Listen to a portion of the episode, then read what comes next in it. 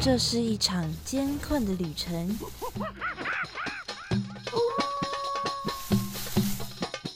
也是一场精彩绝伦的冒险。欢迎进入美好的动物世界，打开你的耳朵，用心感受。嘘，注意听，动物就在你身边。Animals 冒险王，你们准备好了吗？生活中处处是动物，只要你细细去发现，人人都是冒险王。欢迎收听世新广播电台 AM 七二九，每个星期三早上十一点十分的 Animals 冒险王，我是主持人 Head Cat 猫猫。Hello，大家好，又到了我们每周的聊动物时间啦。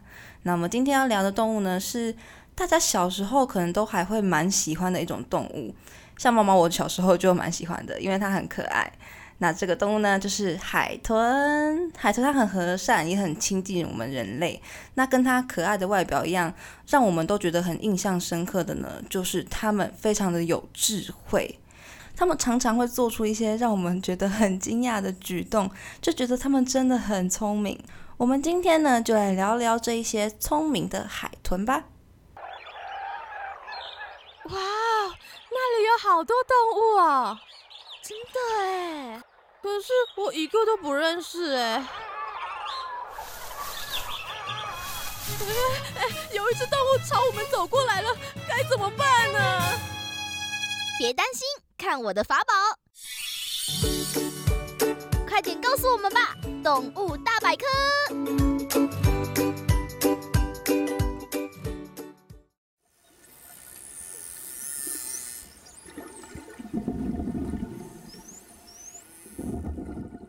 海豚很聪明这件事，我相信已经是很多人都已经深深的刻画在脑海里的事情，几乎是从知识变成常识等级的一种认知了。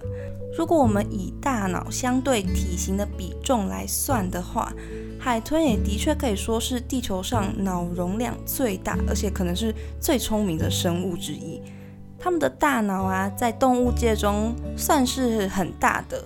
比黑猩猩还要大哦，那相当于呢拥有人类的十三岁小孩的智商，是不是觉得 这样听下来就觉得很聪明？那说到到底有多聪明呢？不同种类的海豚啊，几乎遍布全球的海域，而且跟人类一样，它们善于啊根据栖息的环境，找到不同属于它们适合的觅食的策略。像是在鲨鱼湾这个地方，有一些平鼻海豚啊，他们会在沙滩啊，或者是礁岩之间搜寻躲藏的小鱼的时候，会从海里面拔出海绵，放在自己的嘴巴上面保护自己。那他们也会把这样的一个方式呢，交给他们下一代，就是一种海豚使用工具的方式。还有譬如在佛罗里达湾的一个浅海的地方，海豚会利用它们的速度优势。绕着那个鱼群啊，快速的打转，把海底的泥沙搅和到那海水里面，然后让那些鱼群啊，迫使它们一定要跳出水面。海豚呢，只要张开嘴巴，等在旁边等它们跳进来吃掉就好了。除了这些呢，还有像巴塔哥尼亚海岸外的暗色斑纹海豚啊，他们会把成群的体鱼驱赶成球状，那鱼群是球状的嘛？所以它已经浓缩在一个地方，它们只要轮流冲进去，然后去把它们吃掉就好了。从这些捕食的策略啊，都可以显示着它们拥有高度的智商。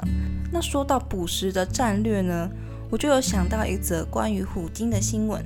这个新闻画面上是显示着一个虎鲸，它嘴里面叼着一只鱼，然后它就慢慢的靠近在岸边停留的海鸟，感觉好像要把鱼喂给海鸟吃，结果。当海鸟靠近的时候，那个虎鲸就跳起来把海鸟吃掉了。哇！我当下看到这个新闻画面，我真的是一个震撼。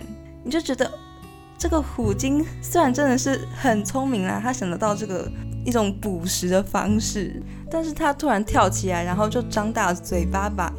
就那只海鸟就不见了，你就觉得哇，真的是蛮吓人的。小时候我就觉得虎鲸是一种很可怕的动物，跟鲨鱼差不多可怕的感觉，因为它还有另外一个名称叫做杀人鲸。听起来就很吓小朋友啊，听到都吓到皮皮抓了。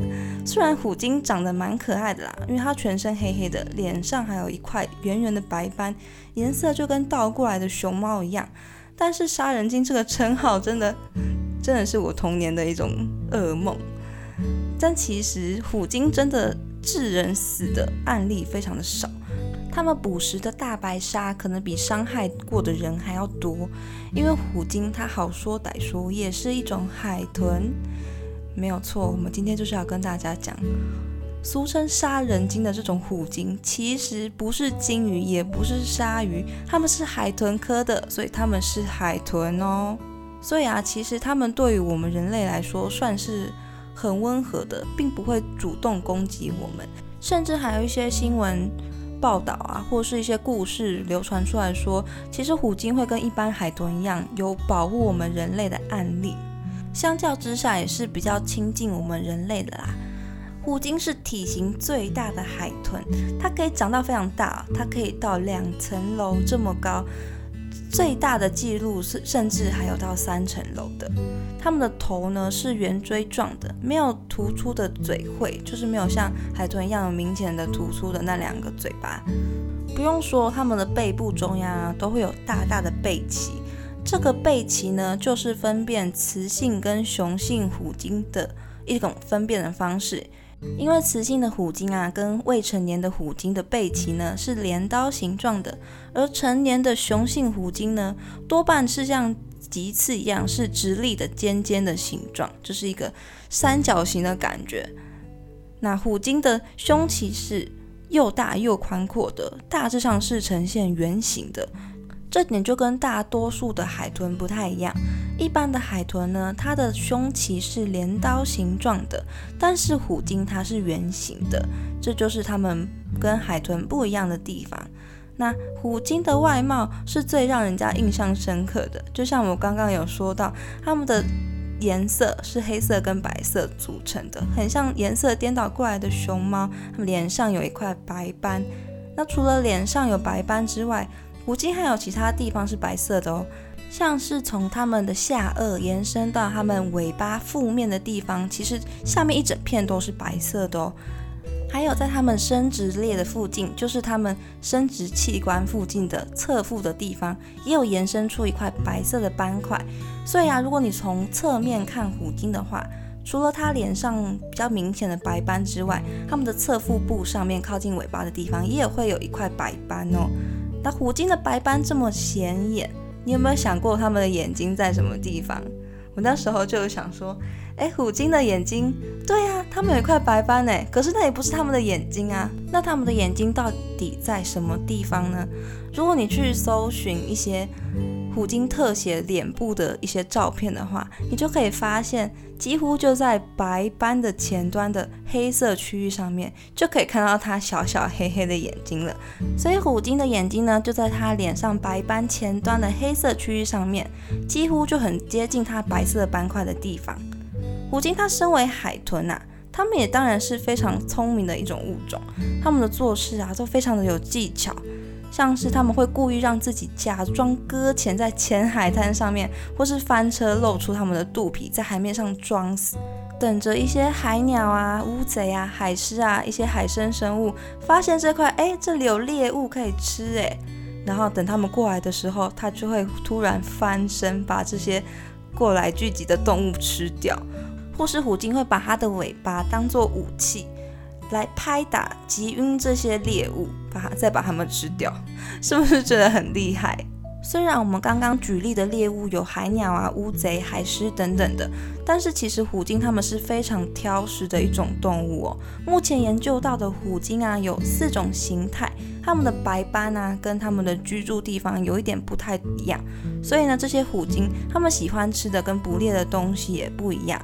这些挑食的虎鲸呢，目前虽然没有灭绝的危机，它们被国际自然保护联盟是列为数据不足的分类，但是其实像我们的一些行为，都还是显示着我们正在压迫它们的生存环境，而且它们这么挑食，也不知道我们有没有把它们的食物给猎捕光了，或是让它们的猎物没办法生存，所以数据不足其实也是。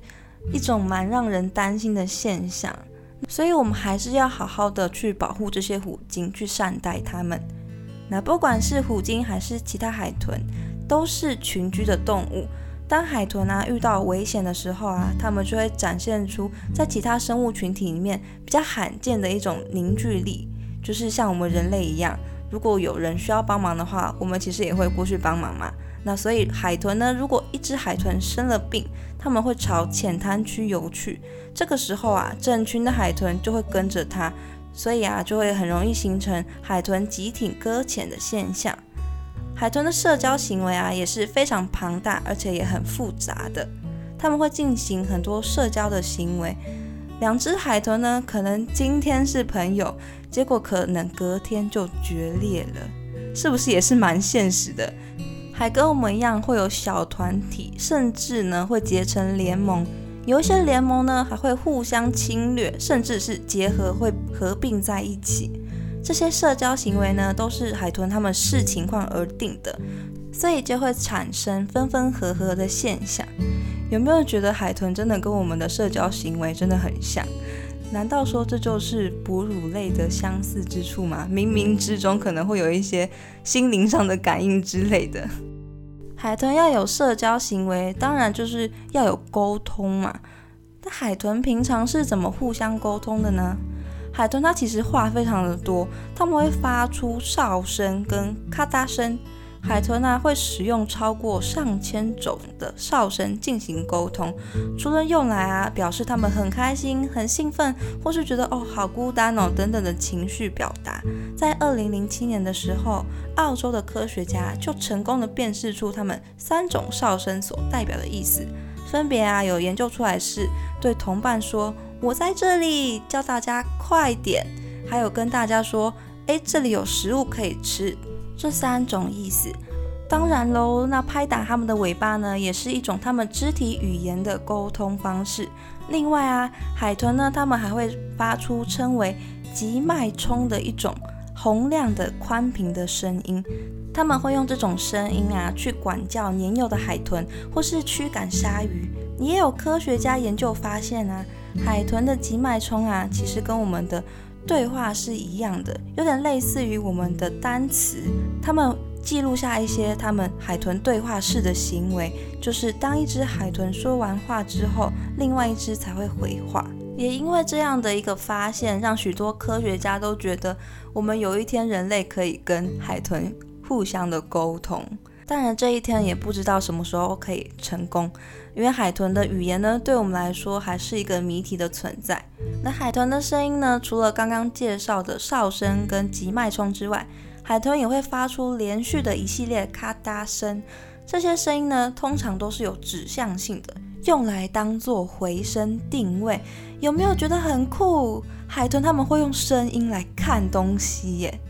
海豚他们会记录啊那些反射的声波的情况，来判断物体。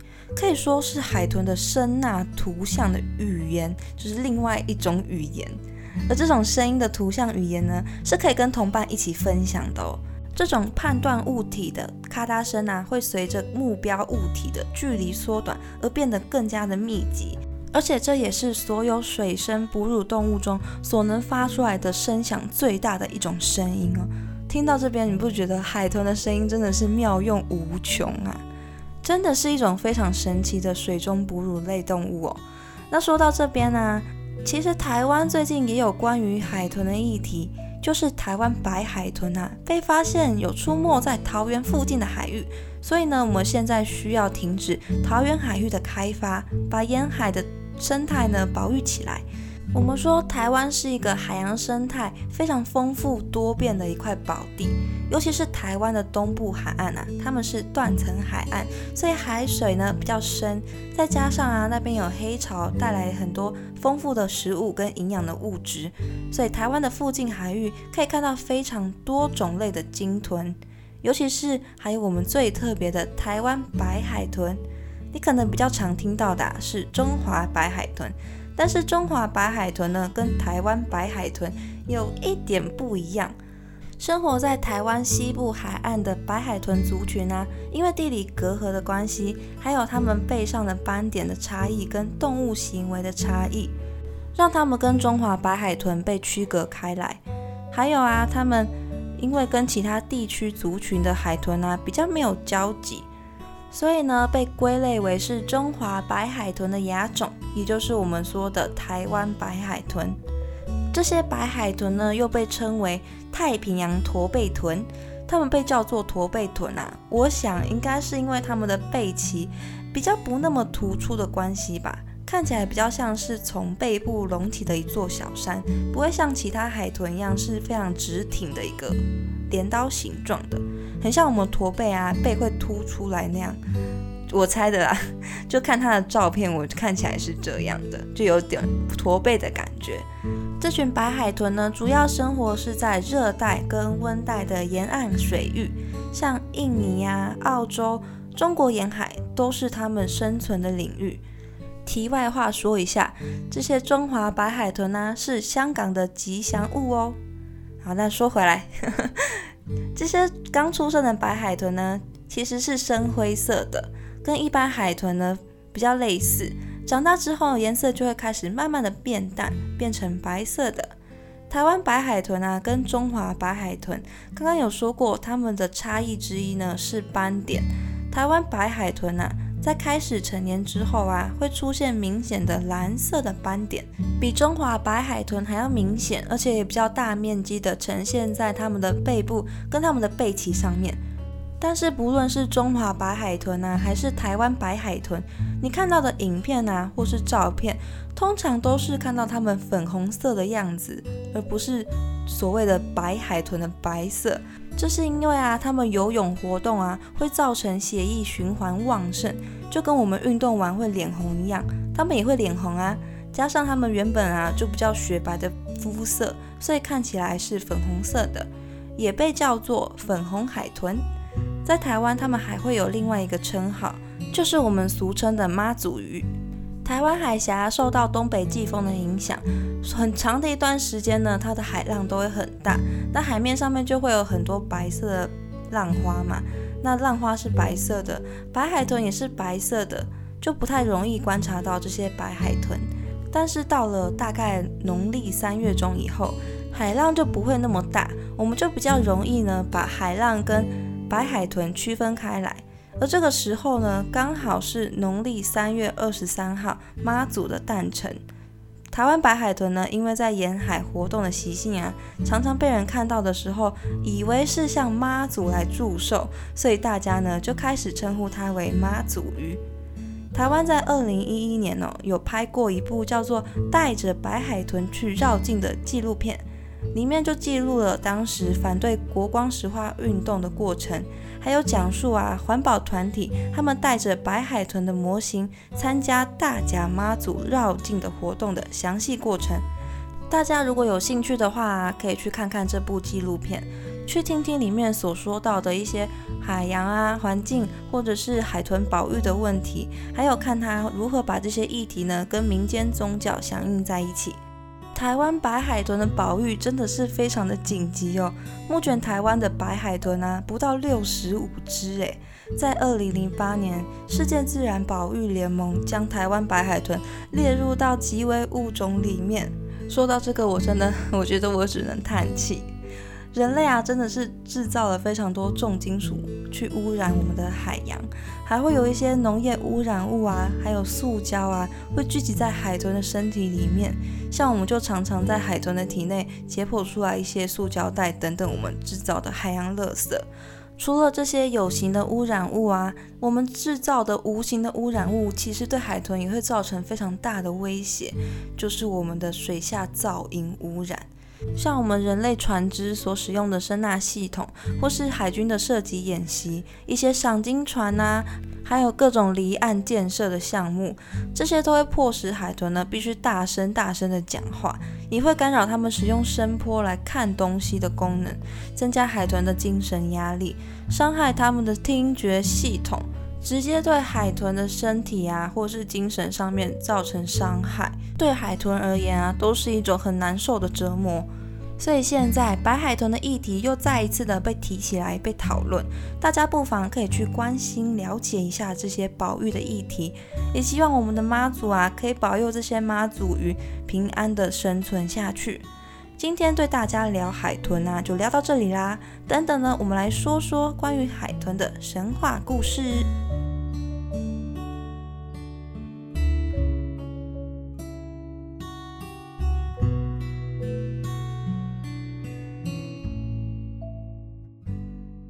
前面有一个洞穴，我们进去看看吧。好啊。好黑啊！这里面有什么吗？哎，你看岩壁上面，这些是古人留下来的动物壁画，难不成这里是动物记录点？海豚因为很聪明啊，又跟人类很亲近，所以呢深受大家的喜爱。但是有一个国家尤其尤其特别的喜欢海豚，海豚呢还是他们国家的代表动物。那个国家就是希腊。希腊对于海豚的热爱啊，在一千多年前就可以看得出来。在古希腊时期，古希腊正处在青铜时代的晚期。这个时候呢，他们有一片美丽的墙壁，上面就画满了蓝色的海豚。这片墙壁呢，就是在二零零九年被挖掘出来的迈锡尼古文明的遗址，而这片美丽的海豚墙呢，也就成为了人类跟海豚交往史的见证哦。除了壁画，钱币上面也可以看到人或是神呐，会骑着海豚的刻印，在希腊生活中充满了海豚的图案。古希腊人啊，他们还认为有海豚跟在船的后面追逐啊，是一种吉祥的征兆哦。海豚也被纳入了他们复杂的神话体系里面。爱神阿佛罗代蒂啊，也就是罗马神话中的维纳斯，它的象征跟祭品也是海豚哦，代表着它来自海洋。许多阿佛罗代蒂的雕像旁边呢，也都会配备一只海豚的雕像。阿佛罗代蒂的儿子厄洛斯，也就是那个长着翅膀、手拿着弓箭的丘比特，也常常呢会骑着海豚登场。另外啊，还有传说说，酒神狄厄尼索斯有一天呢，被一群海盗绑架了。他们以为啊，这个狄厄尼索斯呢是一个富家的公子，想要勒索他。狄厄尼索斯呢，就用他的神力啊，把船的桅杆跟船帆上面长满了葡萄的藤蔓。他还把船桨变成了巨蛇，把几个海盗啊都吓到，直接跳海。狄厄尼索斯呢，看到他们跳到海里面。就怜悯他们，呃，就有一点怪啦。他怜悯他们，可能他正好这个时候同情心发作吧。所以呢，他就把这些海盗啊变成了海豚，让他们呢用一辈子的时间救人还债。那除了这些个别的希腊神啊跟海豚有相关的故事之外，还有关于海豚座的传说。这个传说呢，流传的有两种故事。第一个故事呢，跟海神波塞冬有关。传说中，海豚呢是海神波塞冬的使者，因为啊，有一只海豚曾经帮他找回了逃到大海尽头的女海神安菲特里特，并且啊，促成了他们两个人的婚姻。作为奖励啊，波塞冬呢就把海豚变成了天上的一颗星座，就是海豚座。那关于海豚座的第二则故事呢，是一个希腊诗人。莱斯博斯岛的阿里翁的故事，也有人翻译叫做阿里翁啊。这个阿里翁呢，是科林斯的统治者佩里安德宫廷里的乐师。他曾经啊前往西西里岛跟意大利，赢得了许多音乐的比赛，然后也获得了不少财富回来。有一次啊，他从塔兰托要回家的时候，遭到了船上水手的威胁，因为觊觎他的钱财。所以这些水手啊，就想要把阿利翁杀了。那在死前一刻呢，阿利翁就唱了一首挽歌，然后他就被迫跳海了。但是在他唱歌的时候啊，有许多海洋生物呢，都被他非常美丽的歌声吸引过来。在他跳下去的时候啊，就有一只被他吸引过来的大海豚呢，就把他救了起来，把他带回去他故乡的岸边才离开。天神宙斯呢，看到了这个海豚救人的现象啊，就觉得非常的感动，就把这条海豚啊带回了天界，就变成了海豚座。而这一则神话故事呢，它被记载在希罗多德的历史这一本书里面哦。那除了希腊神话，在印度呢，也有关于海豚的神话传说。这里就要说说这印度的海豚了。印度的海豚呢，比较特别。它其实不叫做海豚，因为它不是在海里面生活的，而是在印度河啊、恒河里面这些河里面生活，所以它叫做河豚，不是那个长刺、生气了会膨起来的河豚哦，是生活在河里面的海豚，叫做河豚。现今被归类的河豚有四种，印度的这种啊就叫做恒河豚，在印度神话中。恒河豚呢，就跟守护恒河的神明有着非常密切的关系，是恒河女神和法罗拿的坐骑，叫做摩迦罗。这个传说中的摩迦罗啊，头长得很像海豚，但是它又有四只脚，尾巴呢是鲸豚类的尾巴。有人说它是鳄鱼，也有人说它是海豚或是大象跟鲸鱼的结合。反正它就是印度神话中海里面的海兽啦。而在中国的长山群岛，也有一个民间传说，传说海豚是当地的龙兵。海豚家族呢，受龙王的命令哦，巡游四海，查询呢水族中啊的不法之徒。一年啊会进行两次的巡逻，途中会经过长山群岛，春天会北上，秋季呢会南下。据说啊，这些海豚龙兵呢，纪律非常的严谨，具有团队的精神。巡逻的时候，团队非常的整齐，动作和谐，搭配着背后啊起伏的海浪跟溅起来的水花，看起来声势就非常的浩大，非常富有正义感。所以这些海豚龙兵啊，就被视为正义的化身。当地的渔民啊，如果遇到龙兵的话，就会立刻把船停下来，向龙兵致意哦。以前呢，甚至还有渔民啊，向龙兵烧香磕头，祈求保佑。诶，在台湾东海岸和福建沿海啊，就有一些地方的渔民也有不能伤害，而且必须尊重海豚的习俗，因为他们相信啊，海豚是龙的幼体，如果伤害了海豚的话，将会带来可怕的海啸。其实我也还真的是第一次听到这种说法，但总归呢，如果这些习俗呢，可以让大家不伤害动物。就是最好的，搞不好海豚真的是海里面的巡逻队呢。那以上呢就是关于海豚的神话习俗。哎，前面有一群动物哎！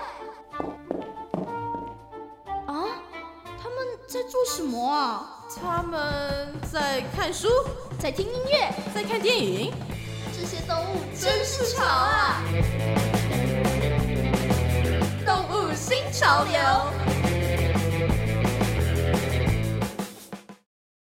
今天的动物新潮流呢，要来跟大家介绍一部电影耶！我们终于说到电影了。这部海豚的电影呢，非常的温馨，而且搞不好其实有很多人都已经有听过它，甚至是看过它。它在二零一一年的时候上映的，叫做《Dolphin Tale》，台湾的翻译叫做《温特的故事》，永不放弃。里面呢，除了海豚很可爱哦，这个电影的故事背后的寓意跟它的核心价值也非常值得我们去探讨。而这部电影呢，也是一个真实事件改编的。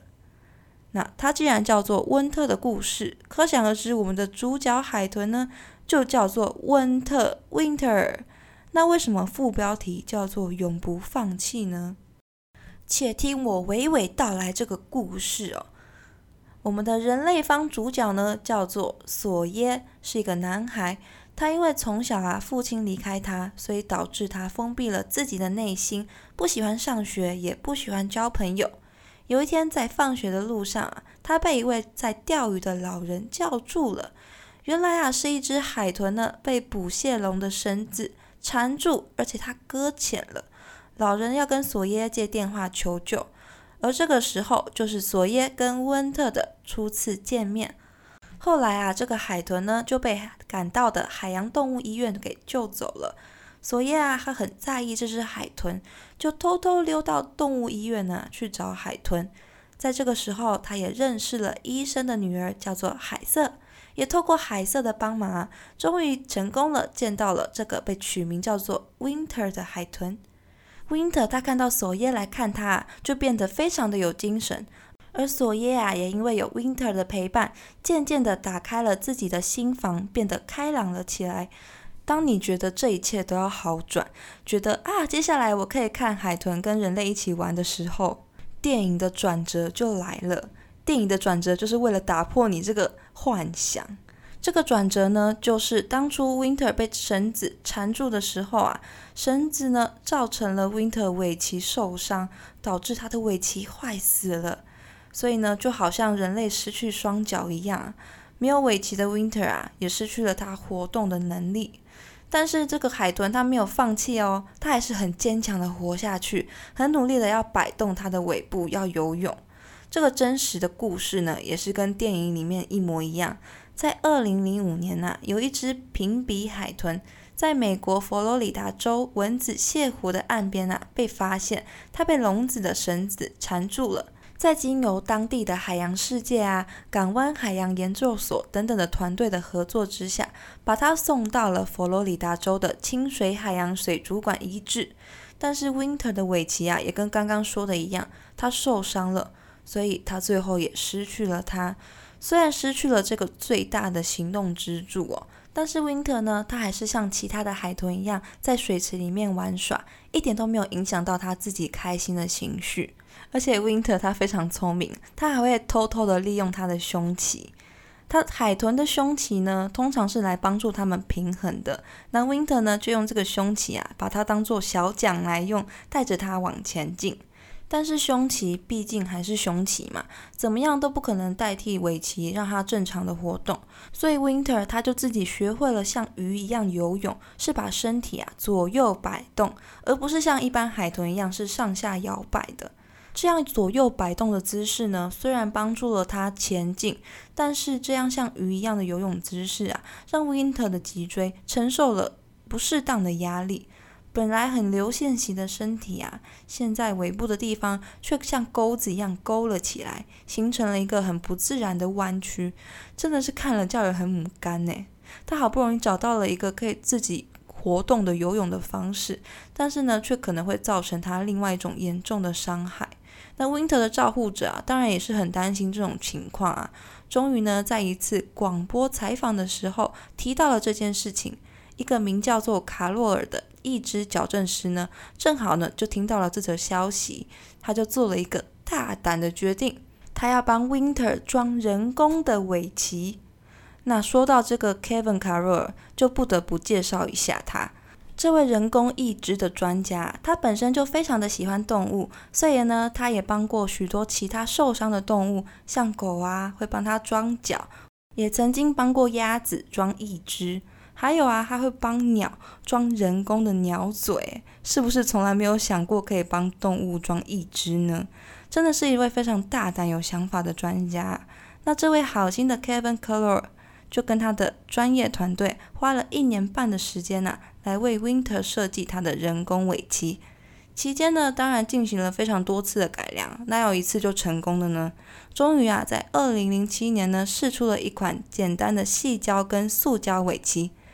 这个软胶式的尾鳍呢，大大减少了跟皮肤之间的摩擦，减少了伤害皮肤的机会。而这个呢，在海豚 Winter 上面学习到的义肢改良方法，卡洛尔呢也使用了同样的软胶材质，造福了许许多多的人类跟动物。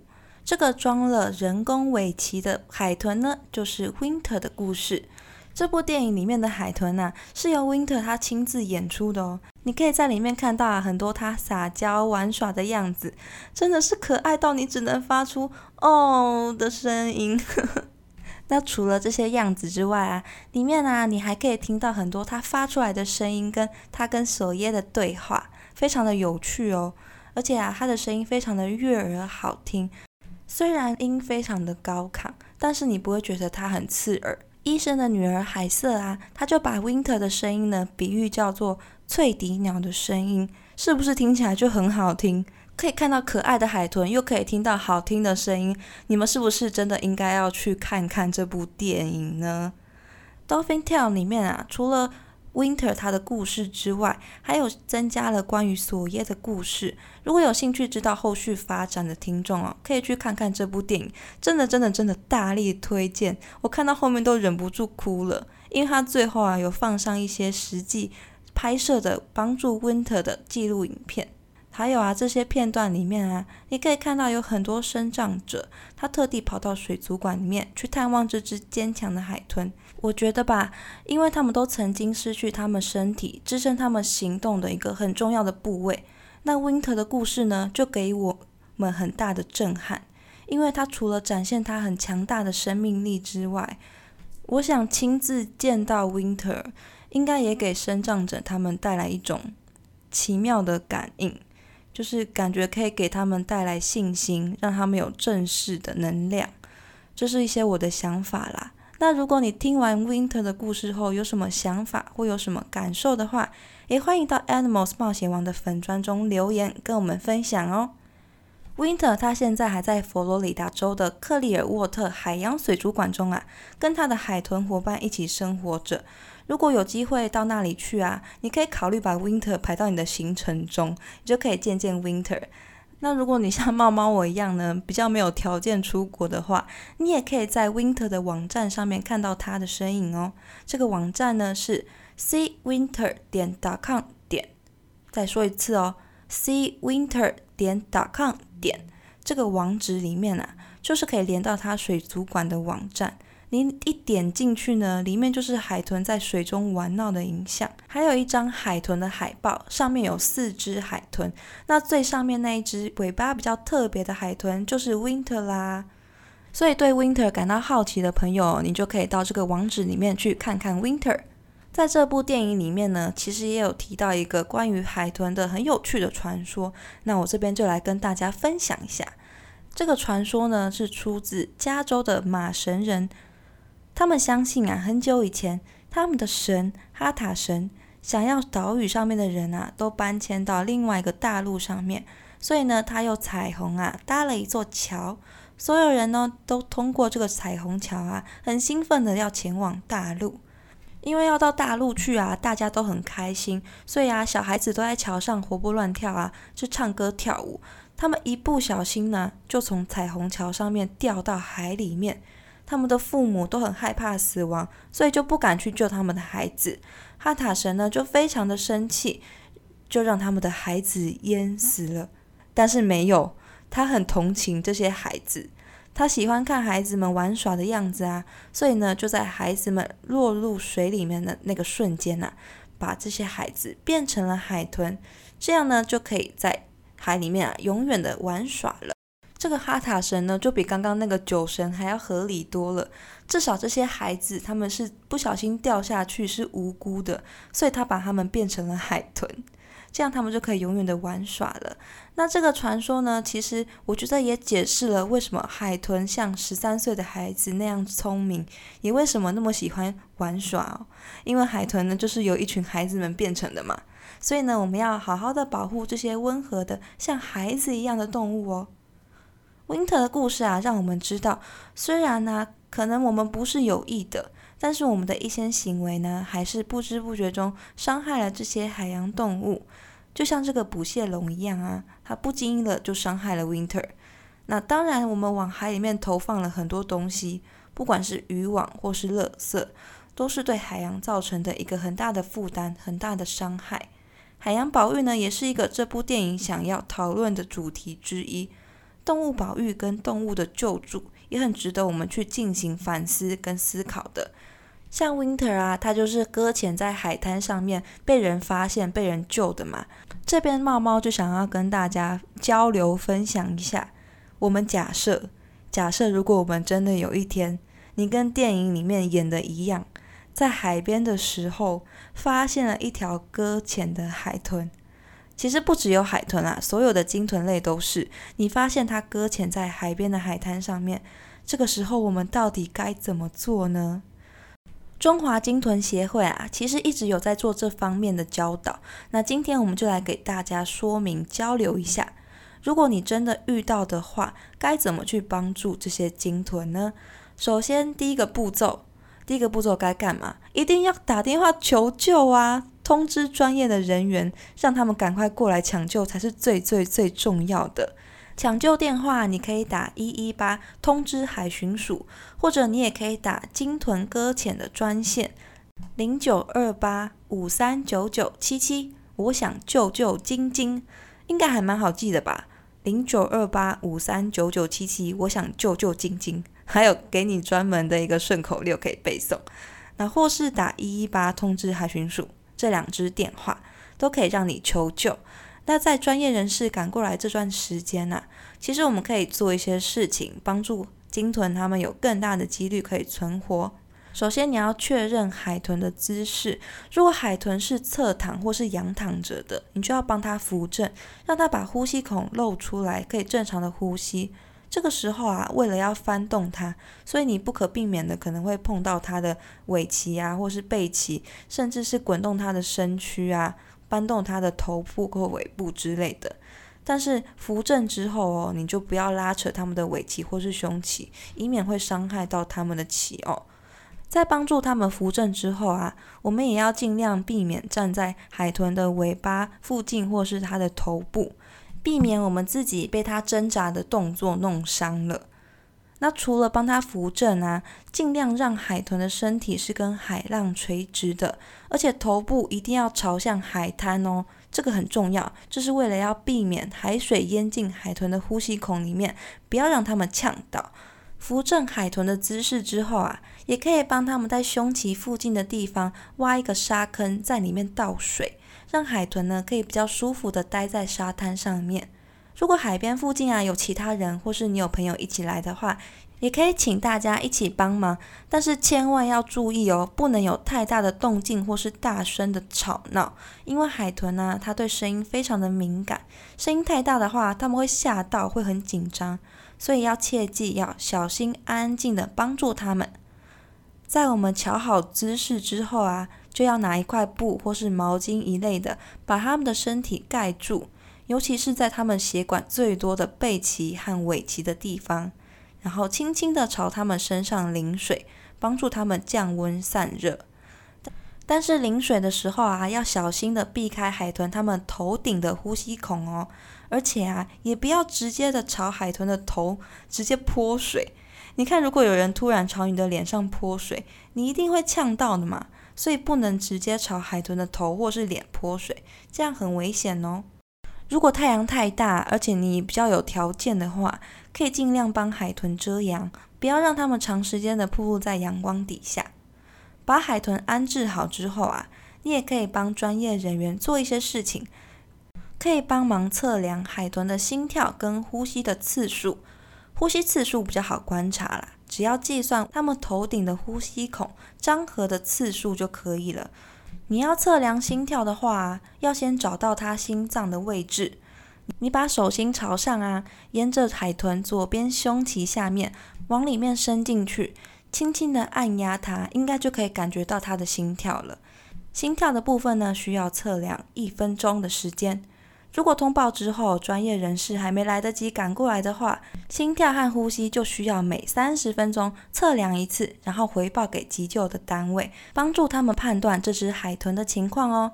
我想会有人怀疑说，为什么不直接把搁浅的海豚啊送回海里面就好啦？这件事其实是因为啊，海豚会搁浅的原因，大部分都是因为它们已经生病了。有可能是因为他们生病啊，造成他们体力下降，渐渐就跟不上他们团体的行动，最后啊就无法在海面正常的换气或呼吸。为了不让自己被淹死，求生的本能呢就会把他们送到海岸上这个可以让他们呼吸的地方。所以如果把他们贸然的送回到海里面呢，其实对海豚他们来说都是一个很危险、足以让他们致命的行为。想要帮助这些搁浅的海豚，除了有一个这么一个善心啊，愿意帮助这些动物，该怎么正确的帮助他们，也是我们应该先查清楚的哦。我们今天没有动物城先去这个单元，因为我们有介绍到台湾的海豚，台湾白海豚。其实不只是台湾白海豚呐，还有很多海豚都面临了灭绝的危机。像我们第二单元里面提到的恒河豚，就是濒危的动物。或许我们可以从减少用塑胶制品开始，减少海里面出现这些垃圾的机会，以我们能够做到的一小部分开始来保护这些海洋中的生物。那今天的节目呢，就介绍到这里。我是 Head Cat 猫猫，感谢你收听今天的 Animals 冒险王，我们空中再见，拜拜。